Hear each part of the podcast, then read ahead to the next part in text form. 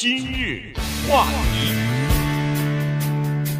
欢迎收听由钟迅和高宁为你主持的今日话题。今天呢是圣诞节，所以祝大家圣诞快乐啊！在圣诞节期间呢，呃，实际上有一个传统哈，就是大家在这一天呢要相互送礼物的，呃，要送给别人一份儿，呃，这个应该是对方喜爱这个心爱的礼物哈。但是呢，有的时候一个礼物啊。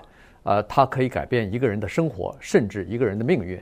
那在每年的这个期间呢，《纽约时报》一个专栏作家叫纪思道 （Christoph） 呢，他有一些呃这个送礼物的一些想法，而且他的这个想法呢，基本上不是说送一一条领带啊，什么一个围巾呐之类的哈，他基本上都是有一些想法呢，就是说呃。可以出不多的钱，但是可以改变一个人的人生或者是一个人的这个命运啊。所以呢，呃，大部分都是做一些慈善方面的这个事业哈，或者是这方面的这个捐款。于是呢，他今年也提出来，呃，和往年一样，也提出来一些想法，那么供我们参考。那今天正好是圣诞节，所以我们就把他的这个想法呀。给提出来，这个呢没有任何的压力，就是说你如果有钱就捐，就是做一点慈善；如果没钱的话，靠自己的时间也好，他还有一些其他的建议哈。所以呢，呃，我们听听看他是怎么说的。嗯，不可思议，就是三十块钱、五十块钱，我说的是美元了，如何可以改变一个孩子的命运？不瞒大家说，要是没有看到纪思道的这些报道啊，有的时候我们自己去搜。说实话，你真的不知道捐给谁？对，你真的不知道。哎，我三十美元，三十美元怎么改变一个孩子的生活了？五十美元怎么改变了？一百五十美元怎么改变？我捐给谁？我捐给那个机构可以信任吗？那机构是什么人？网上这么一写，谁知道他是骗子还是真的假的呀？所以，祭司道这种呢，他的可贵在于，他不是说我喜欢谁我就说谁，他做了十几年的跟踪啊。那他今天。要给大家 推荐的这些机构，是他经过了 周密的调查、大量的采访得出来的结论。就他绝对就是说说错了我负责的，是这种，所以就值得参考。这是第一啊。第二就是说，今天我花个十一二十块钱、二三十块钱买一个真的说白了叫做可有可无的礼物，或者什么一盒巧克力就给他吃了嘛，对不对？和你看到他这个报道，知道当今的这个世界上，你这一盒巧克力的钱怎么能够改变一个孩子的命运的时候，然后如果这个人过来跟你说，在这两个选择里你挑一个，我相信很多人都会挑那个改变孩子命运的。是，他就不买不买那个巧克力。只不过再说直白一点，就是说这些机构、这些组织和这些孩子的生命没有出现在我们的雷达上面，在我们的雷达扫描上，它不出现。也不是我们要考虑的，我们更考虑的是身边的这些人、朋友啊、家人啊、同事啊什么之类的。其实一点小钱改变很大。呃，再讲一句，纪思道这个人，Nicholas Kristof，他怎么就会有个中文名字呢？哎，这个非常简单，他讲流利的中文，对吧？对。呃，之前我们专门的，哎呦，二十年以前了吧，对不对？呃，对他的一些在中国的报道做过很多的。介绍，因为他当时就是《纽约时报》驻中国记者站的，呃，而且我还跟他有过擦肩而过的这种一些机会啊，等等。因为他跑到我的学校里采访我的老师啊，什么之类的。他太太呢叫做 Sheryl Wu Dunn，也是个呃，不是叫也是了，是个华人女性啊，应该是第二代的华人，ABC 这种叫伍洁芳，也是《纽约时报》记者。所以夫妻两个人呢是非常有名的记者。在过去的二十多年以来，我们今日话题呢比较留意他的专栏。我们发现一个现象，这个人有他有一天在家待着的吗？对，他是个国际人呢。对，非常忙碌。呃，他呢是这样子，他实际上有一个自己的这个叫做慈善的基金会哈。他这个基金会呢，就是每年啊都会有一些他的读者，专门关注他的这些人呢，把钱捐给他的这个基金会。也就是说。呃，现在其实我们都是这样子哈。你像那个 Bill Gates 夫妻俩人的这个基金会也是，他成立一个基金会呢，他不光是他当然自己有足够的钱了，但是有很多人，呃，说我我对这个呃慈善事业没有太多的研究，我也没时间去跟踪这些，我也不知道这些慈善基金会哪个是做什么事情的，他们得到的钱是怎么分配的，是自己花了百分之三、百分之五，还是百分之一百全部用在这个慈善事业上了？他说我不知道，于是我把钱给你，反正你是专业做这个东西，你你负责调查，你负责给我弄，搞清楚，然后我把这个钱就捐给那个慈善机构。呃，这个 Bill Gates 方是是这种做法。那济思道的这个基金会呢也是这样。所以今年呢，他说是有两个大的他的读者当中啊，有三个人捐了比较多的钱，一个是一百万，捐了一百万的钱。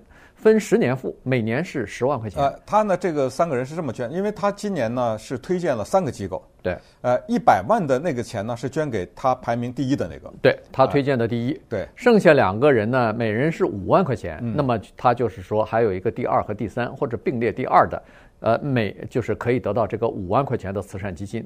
所以呢，他的这个钱呢是这么来的，就是说他介绍这三个机构的同时呢，他也引导捐给他。这个基金的这三个人把钱就已经捐给这三个机构了，所以呢，我们就看一看他选出来的，跟踪了十几年选出来的，呃，这个获得一百万头奖的这个机构，他是做什么的？嗯，呃，是这么跟大家说啊，我们不是利用这个节目说让大家把钱捐给 Christoph，捐给基思道，甚至我们也没有说要捐给他推荐的这些机构。但是说实话，他的这种推荐启发我们，就是他的这种推荐让我们。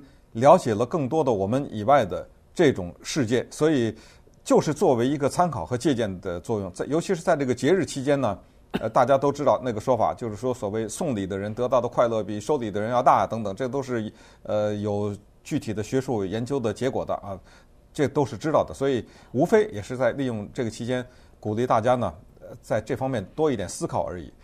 他推荐的这第一个组织啊，是一个一串英文字的缩写吧，那叫做 CAMFED。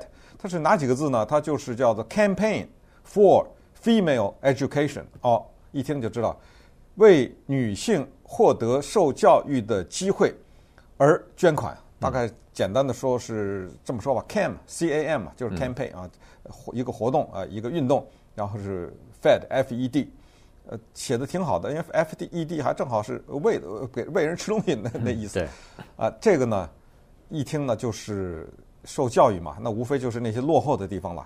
这个主要是呃非洲的一些国家，什么加纳呀、马拉维啊、什么赞比亚呀、津巴布韦、津巴布韦啊，就是这些地方。对，呃，他是这样子，就是要帮助这些贫穷落后的，尤其是乡村的这些国家呃这些女孩子呢。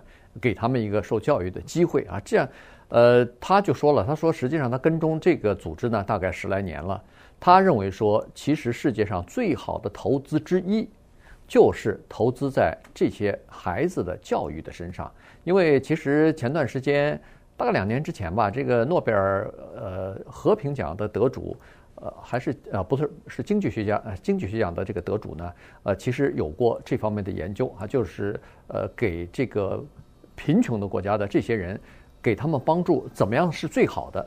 有一种方法就是给他们钱，他们呃给他们钱或者给他们东西，然后呃帮助他们。其实这个并不是很好的办法，因为有很多人呐，因为他这个思思想的问题或者是生活习惯的问题，他拿了钱以后买了别的东西，三下五下就把这个钱就用掉了，他并没有改变他的生活。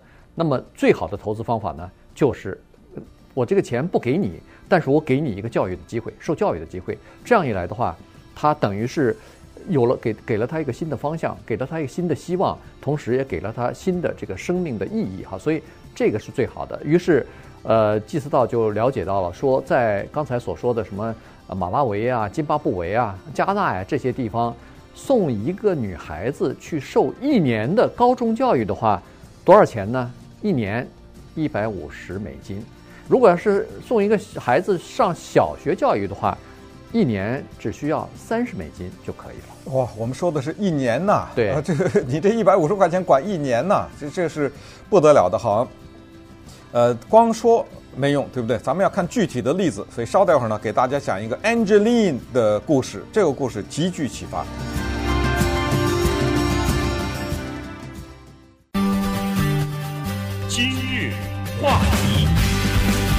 欢迎继续收听由钟迅和高宁为您主持的今日话题啊，今天跟大家讲的呢是节日送礼的情况啊。这个呃，我们经常是送亲戚朋友一些呃，可能对方永远用不到的一些礼物哈。呃，但是实际上呢，呃，《纽约时报》的一个专栏作家季思道呢，呃，Christoph 他有一些建议哈，所以呃，听来那呃，就是我们听听看他到底是说些什么东西。刚才说了，投资在一个呃贫穷国家的，比如说一个孩子的教育呢，呃，这个是最好的投资之一，同时呢，这个也是。可以改变一个人命运的这么一件事情哈，呃，投资不大，呃，要说改变一个人的命运呢，就从一个故事说起。这个也是季思道他所呃举的例子啊，就是在津巴布韦有个女孩子，她名字叫做呃 Angeline Angeline 哈，这个 Angeline 呢，她小的时候家里头非常的贫穷，所以呢，但是她还是坚持要去上学去，所以呢，他就真的去上学。可是问题在学校。呃，受人嘲笑啊！首先，他是光脚没鞋啊，家里头买不起鞋，光着赤着脚去上学啊。同时呢，外边穿着衣服，但是里头什么内衣啊、呃内裤啊，全都没有，家里头太穷了。于是他就是在这种情况之下上学，呃，同时家里头有的时候交不出学费来了，所以经常被校长啊什么的在全校的大会当中点名。当时他说他修的简直是无地自容啊，这个总觉得自己恨不得找个地缝钻进去一样，这是极大的这个羞耻哈。呃，可是学校还就是用这种方法就激励你们赶快交交学费啊。我觉得这个不是激励了，这个非常可耻的一个行为，你知道吗？侮辱侮辱一个人。一个这么小的一个孩子，因为他是当众大家都站在一个操场上，那个大喇叭里，Angeline 啊，下面没有交学费啊。你这东西，这这学校这种做法就是非常，就就可见，在这个贫穷的地方，没交学费的家庭和孩子有很多啊。对，他一个一个的把名字都念了。他当时这个 Angeline 是，就是羞愧的不行哈。好了，但是他尽管这么贫穷，尽管没有足够的衣服穿，甚至可以想象，可能有的时候不肚子都吃不饱，但是他坚持受教育。所以呢，他后来现在已经二十呃，现在已经四十岁了，多少年过去了，现在他就是这个 CAMFED 这家呃慈善机构在非洲的执行人，计划执行人了。嗯、他已经做了相当高阶的这么一个主管了。对，孩子是这样的啊，我们可能要比较全面的看，因为个例有的时候个案有的时候也不能代表全部，我们必须得承认，就是当一个整体。都是一个阶级都受很穷的话，你不能指望它里面的孩子所谓出类拔萃的人数很多。这个我想不用讲什么太多的道理了，对不对？呃，如果你连鞋都没得穿，连里面的内衣内裤都没有，这种情况下，你还想让他考试考第一，这个就有点难了啊。但是在七年级的时候，全区考试，Angeline 考试第一，我们必须得承认这样一个事实，他的第一。和一个家里有有汽车接送的那个孩子，嗯，的第一是不能相等的，他要可能比那个含金量我不敢说高十倍，但是高个好几倍应该有吧？对对，所以你必须得这么承认。那么我刚才为什么说一个整体和一个人，就是说，呃，就像有人寿 寿命一样啊，有的人活得比较长一点啊，他有的人说我又抽烟又喝酒又吃肉，活得这么长啊，我们就说这是基因呐什么什么，可能还是得承认一点，就是有些人呐。他生下来，他有这种天赋，可能呢，这个 Angeline 是属于这种。那么，如果你的天赋有，再加上努力，哇，那就爆发了，你知道吗？那那就是不知道，就有的时候我们会听到一些这样的故事啊，穷苦的黑人啊，什么家里的从小不知道他爸是谁啊，什么，然后最后通过他的努力啊，等等等等。然后有的人可能会就说，哎，你看那些不努力的人，是因为懒惰啊，是因为什么？其实这个道理。不一定完全是这个样子啊，这这个话题当然是另一个，但是大家可以去思考。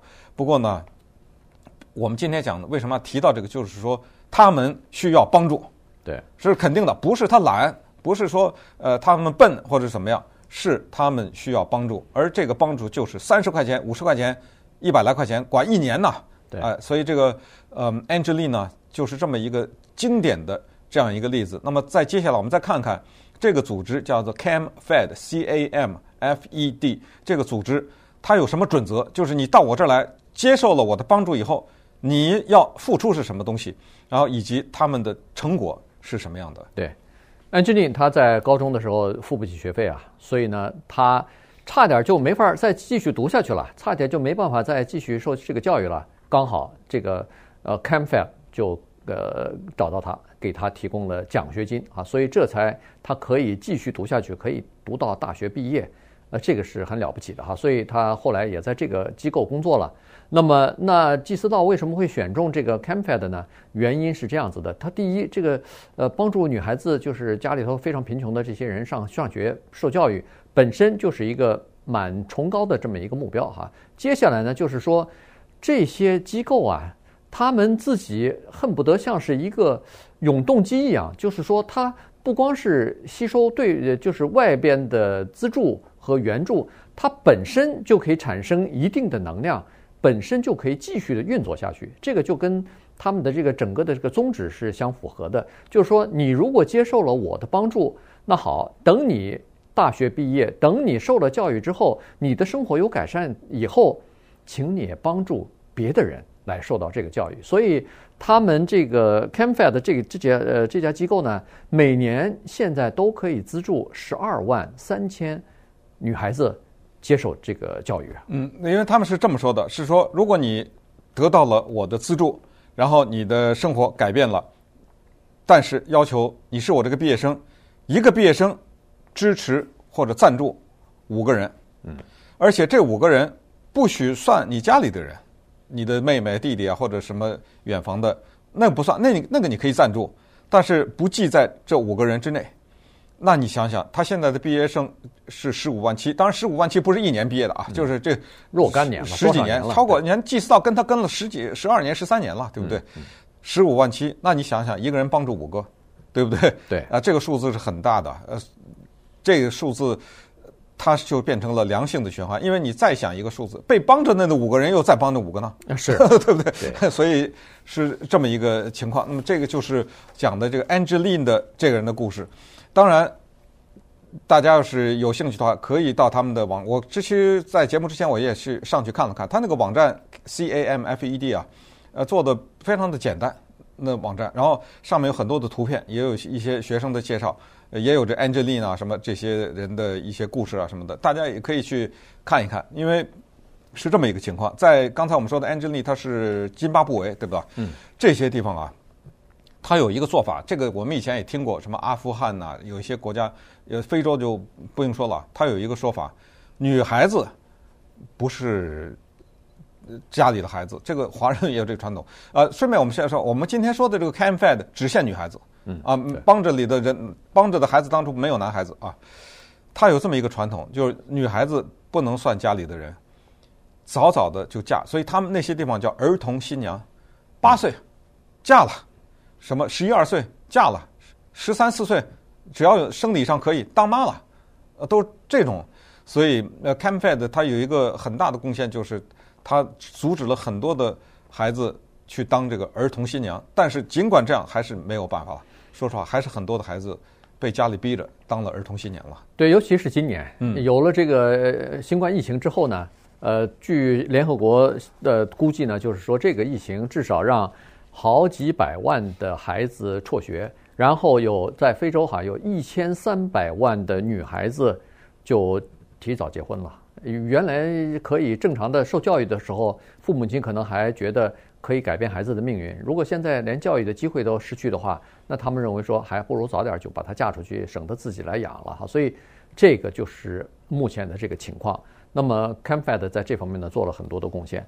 那好了，除了这个之外呢，如果你说哦，我对非洲的这个情况不太了解，我说我想帮助美国的孩子受教育，有没有这个可能呢？当然有。所以这个呢，就是济慈道提出来的。获得二奖的这个机构叫做 One Go 啊，这个 One Go 呢是帮助美国的低收入的，而且绝大部分是少数族裔的这个学生呢。第一是帮助他们高中毕业，第二呢是帮助他们进入到大学，而且从大学顺利毕业。今日话题。欢迎继续收听由中讯和高宁为你主持的今日话题。这段时间跟大家讲的呢是《纽约时报》的一篇文章啊，那，专栏作者季思道他提出来的在圣诞期间送礼的一些想法，而他提出来的几个慈善机构呢，今天我们就介绍给我们的听众朋友啊。刚才说了一个 COMFED，这个是帮助非洲的女孩子受教育的这么一个机构。那接下来我们就介绍一个美国的慈善机构，这个是帮助美国低收入的，尤其是这个少数族裔的这些孩子呢，呃，接受教育的这个机构叫做 One Go。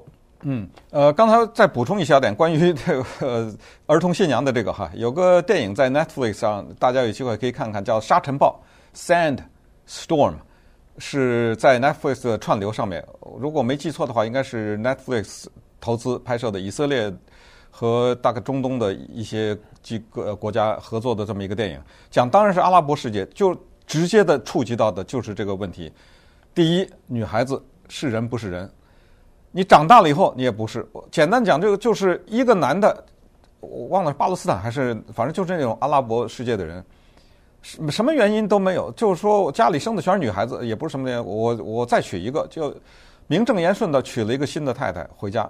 那个他原来那个太太给他生了这么多女儿，含辛茹苦，还不敢有任何的怨言，稍微有点怨言，得了，怎么休了？我把你休了。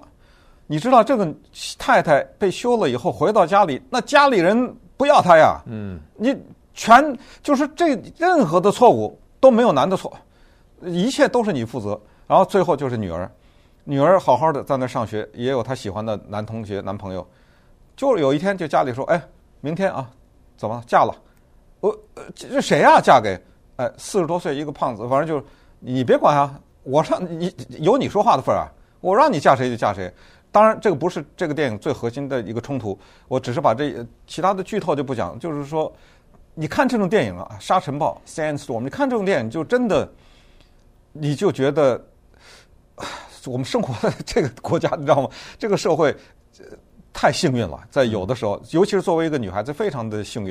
也就是说，你根本就在你坐飞机大概几十个十几个小时以外，那是另外一个世界，你知道吗？就是完全是另外一个习俗，你很。幸运没生在那儿。好，那现在回到这个同一个目标，One Goal 这个组织，One 一二三的一，Goal G O A L 呃目标这个组织，它也是改变孩子命运的。当然，这个就不是五十块钱一百五了，这个 这个因为美国那五十块钱一百五就不行了啊，还一五十块钱你还想管一年啊？这这个没有可能了啊。我们看看这个机构呢是什么理念，然后我们再看看这个机构里的一个代表人物。对。呃，这个机构刚才说了，就是帮助这个贫穷的孩子、少数族裔的孩子呢，呃，接受大学的教育哈。呃，在这个机构里边，百分之九十九的呃人呢都已经高中毕业了，百分之八十六的人上了大学啊，所以他们这个目标是蛮高的，因为他们知道第一代。的人就是家庭里头以前从来没有上过大学的人，这是第一代上大学的这个人呢。他们在进入到大学里边的第一年是非常挣扎的，非常痛苦的，适应不了。有很多人第一年都没有熬过就辍学了，所以呢，呃，这个就特特别可惜好。所以呢，这个 One Go 一个目标呢，他们就说我们要帮助这些人，看看可不可以让他们顺利的在大学四年当中呢度过啊，然后毕业。这样的话。呃，一个大学毕业的人的生活和一个大学辍学的人的生活，以后可能会发生呃天翻覆地的变化，非非常明显的这个变化，所以他们是这么做的。那么他们的这个组织的 CEO 呢，Melissa 是是叫 Melissa 吧？啊，Melissa Connolly。哎，Melissa Connolly 呢，今年三十七岁，她就是这个组织的呃受益者哈，她得到了这个组织的帮助，但同时呢。他本人也是一个小的时候啊，在受教育的时候，高中的时候也是这么一个需要帮助的人。嗯，家里呢，妈妈生了六个孩子，根本找不到他爸爸，所以他小的时候呢，是在这样的一个说实话也挺典型的这么一个家庭里面长大。然后呢，他母亲又有毒瘾，那你想想，这个孩子呃谁管呢？他还念什么书啊？所以他是这种啊，经常。今天背着个书包上学去，就没有去上学，就就就到街上就混去了。你说学校说：“哎呦，赶紧通知你们家长来开会。”你现在没上学，你通知吧，你哪儿找我妈去啊？你找都找不到，找她也不来啊，你知道吗？嗯、那么怎么办？开除啊！在美国的教育体制是这样的，你被开除了这儿，那还有另外一个地方要，但是他就就每况愈下，因为要被开除的那些学生的学校。他一定不是那个小好学区的学校嘛，对不对？他就每况愈下。你想想，光是在他高中以前，他就已经换过好几个学校，被像皮球一样从这个学校踢到那个学校，后来就等于是连滚带爬的上了高中了。但是呢，到了高中的时候就更惨，进入他生活最低谷，没家了，家里没，他就比如说人家别的孩子放学回家了，他背着个书包到那个公园里找个椅子睡一夜，呃，不就这样吗？对，呃，就开始了这样的一种生活。高中的时候，他成绩大概是 D 哈，这个比 F 稍微好一点点。D 就是及格是吧？哎，对，就是刚刚及格。嗯、就是因为你可以想象，无家可归，再加上家里头老大大人也不管，这种情况，他不可能是个全 A 的学生哈。后来 后来呢，他终终于有一天，他好像恨不得是觉醒一般哈。这个她向学校提出一个问题，当时她在高中的时候还有一个男朋友啊，这男朋友是个白人的孩子，呃，在上 AP 的课程，所以她说，哎。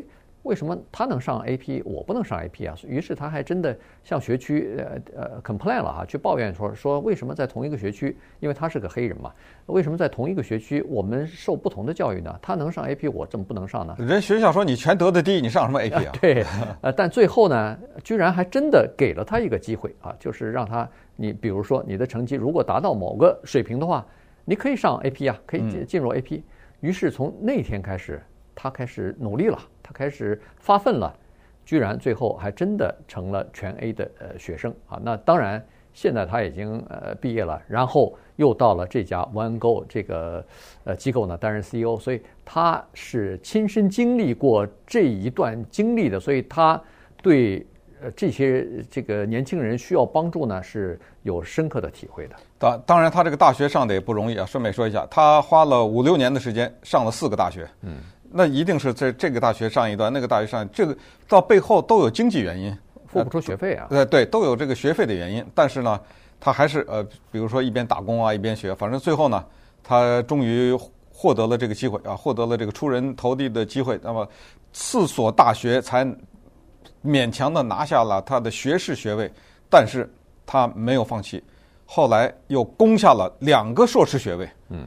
你想想，这么一个在公园的椅子上过夜的女孩子，这么一个黑人，到最后变成了 OneGo 这个组织的高级的副主管吧？呃，这个跳跃确实是现身说法是最能够呃说明问题的。那么稍待一会儿呢，我们再来看一看，除了这种教育以外，Christopher 还有一个第三个推荐和两个建议吧？嗯，呃，这个第三个。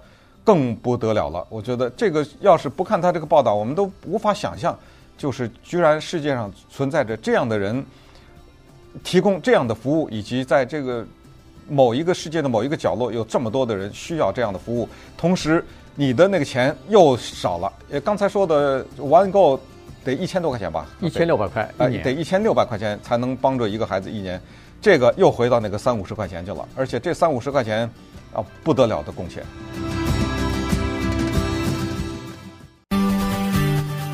今日话题，欢迎继续收听由中讯和高宁为你主持的《今日话题》。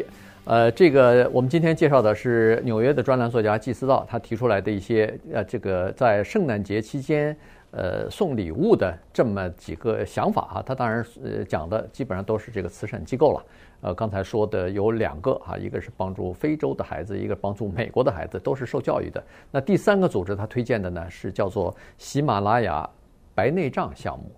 呃，这个在亚洲和非洲有一些地区呢，有一些民众啊，他们是受到这个白内障的困扰哈。这个白内障我们都知道，严重的起来，呃，有的时候年轻的时候就有白内障，然后严重起来就等于是失明了。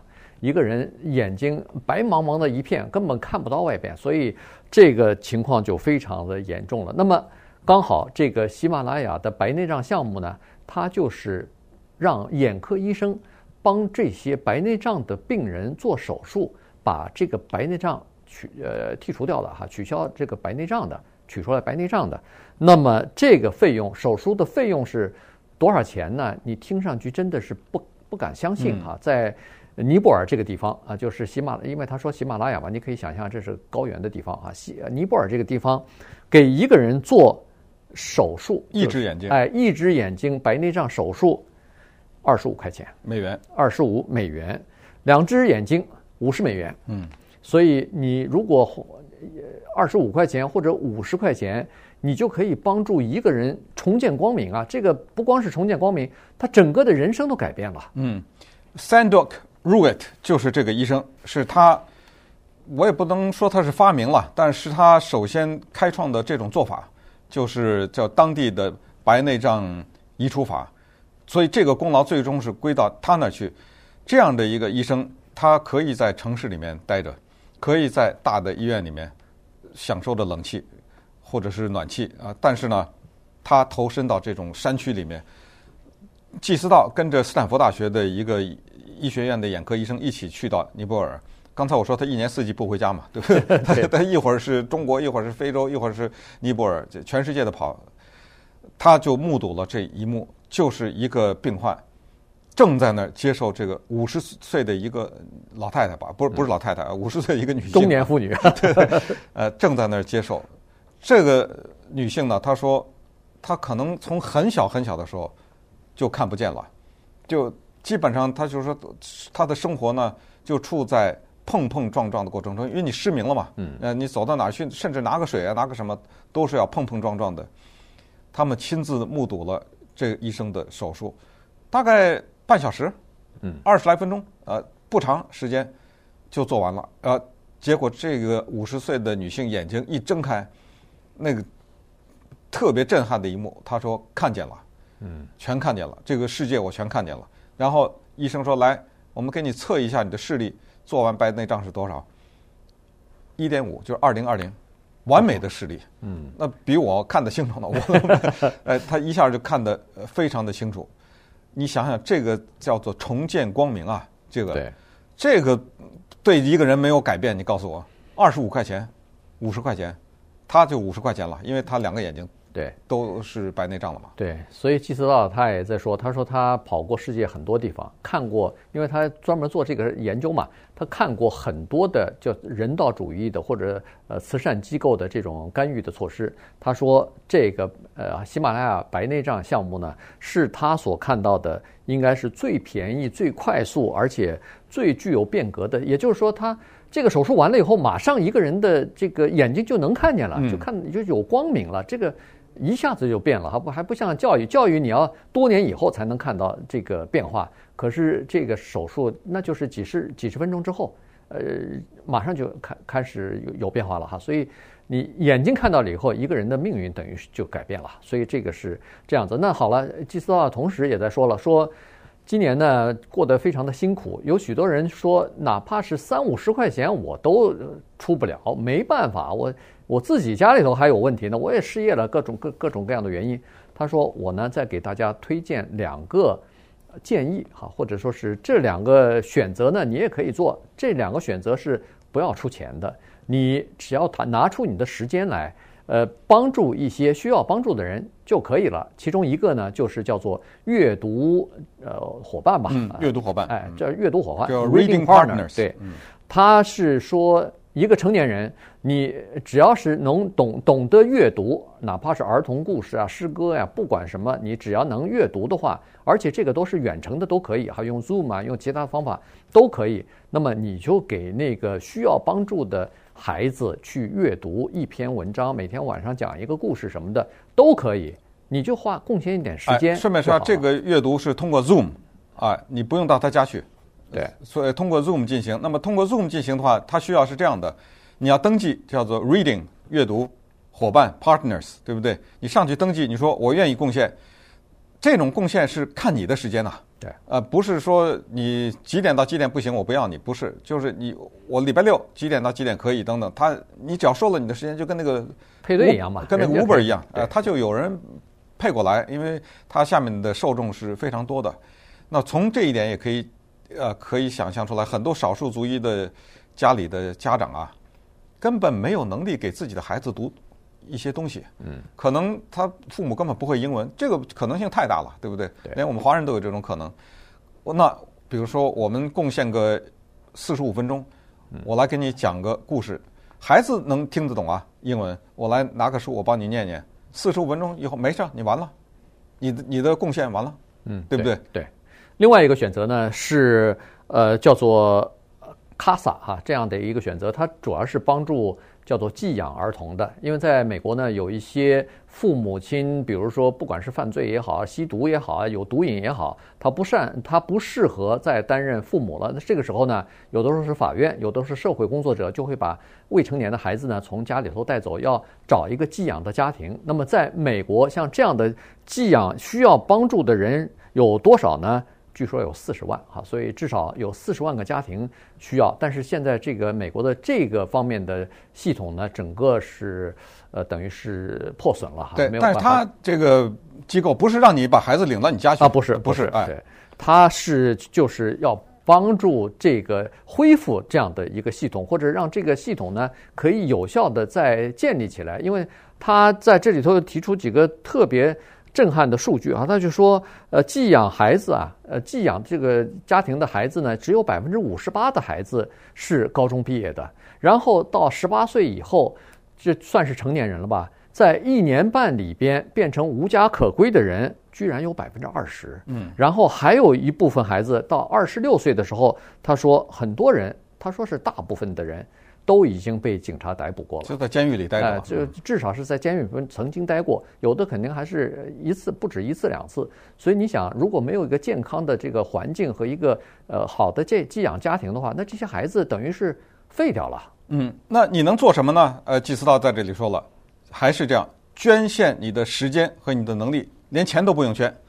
就是你到了这个组织，就是 CASA，到了这个上面，或者当然，祭司道他说你要愿意的话，有一个大门，通过这个大门可以去以上所有的，就是他自己的那个网站。嗯、但是这个我们在节目上就不说了，原因是说了你也记不住拼，他这个名字很难拼写的，Christoph，对不对？对，对。他的那个网站叫 Christoph Impact dot org o r g，这是他的网站，但是嗯，没办法。给大家拼写，所以呃，我想你打 C A S A C A S A 也能查到，就是在这个过程中，你能为这些领养的孩子或者生活在寄养家庭当中的孩子，你们能为他们做什么？这里面能做的事情很多，你到上面去打勾去。嗯，啊、呃，就比如说，甚至就是说，哦，我可以辅导数学，比如说啊，因为他上学嘛，对不对？他数学很差，我去辅导他数学，那我不要钱啊，我就。一个礼拜一次或者怎么着，我我可以帮着他填一些什么什么表，因为他要申请一些什么，我可以帮着他填表，呃，我可以帮着他怎么怎么样，反正就有一些具体的需要你，呃，做义工的一些地方，他会详细的告诉你。对，所以呢，他就是提出来这几个建议啊，三个建议呢是呃要捐钱的啊，这个从三十块钱、二十五块钱不等。呃，最多最多的是一千六百块钱。那还有两个建议呢，等于是你不需要捐钱，但是要付出你的时间和你的知识，这样的话呢，也可以帮到这个需要帮助的人。